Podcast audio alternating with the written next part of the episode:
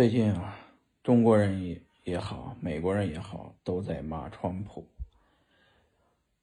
其实川建国同志挺不容易的，嗯，说吧，挺不容易的，挺不容易的啊。作为中国人啊，作为一个在美国生活的中国人，呃，我其实挺感谢这种。对特朗普的，他以这个最激烈的方式啊，掀桌子谈判，不破不立啊，开水煮青蛙，嗯，一下子让对美国抱有幻想的中国人警醒啊。幸亏不是希拉里上台，如果希拉里上台，肯定还是温水煮青蛙。等把锅盖盖上的时候，水也烧开了，你就已经跳不动了。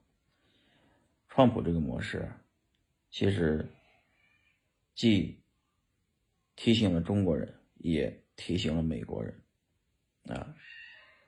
川普同志啊，咱们川建国同志，现在把美国搞得这么乱。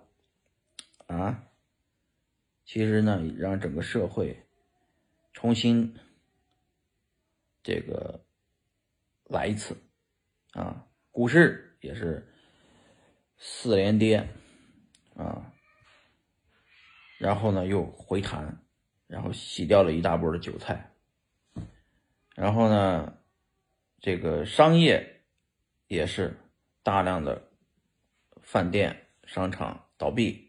然后再洗一波，工作机会也是大量的四千万人失业，洗掉一波，然后重新来。这种破后是为了立，不破不立，一直是美国这种文化，一直是川普信仰的这种他的谈判的技巧。川普同志曾经在大西洋城做那个赌场的时候，就是。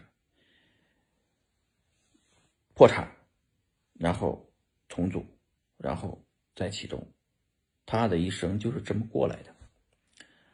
所以呢，嗯，这也是他作为美国总统给中国人送去的最大的礼物，也是他对中国最大的贡献。作为一个在美国生活的中国人啊，我们同时看到了川普同志这种啊不怕。背黑锅，啊，不怕挨骂，勇敢向前，成为焦点，啊，所有的锅都自己背，啊，骂其实就是是最大的，就是恨是最大的爱，知道吧？嗯，你又害他，又又又恨他，是又爱他，觉得他又可爱，又觉得他，啊。怎么那么混蛋？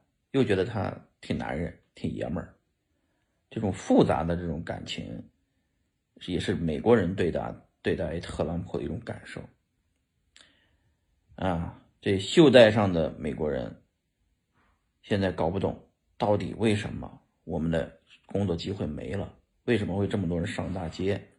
其实很简单，就是美国发明了这个。一个全世界最有竞争力的一个产品，这就是美元。这个大概六美分成本的一百美元的这种美金，啊，成本特别的低，竞争力特别的大，因为它六美分。美国生产出来的产品，它的成本再低也低不到六美分。所以，美国就不如直接出口美元去进口全世界的商品。所以说啊，同志们，想想，这是我们抢美国的工作机会吗？其实不是，其实美元这种最有竞争力的产品在抢全世界的机会。所以说啊，美元才是全世界最好的商品啊，因为劣币驱逐良币嘛。大家都有假钱的时候，都是想办法先把假钱花出去，就像币圈的 USDT，USDT 嘛。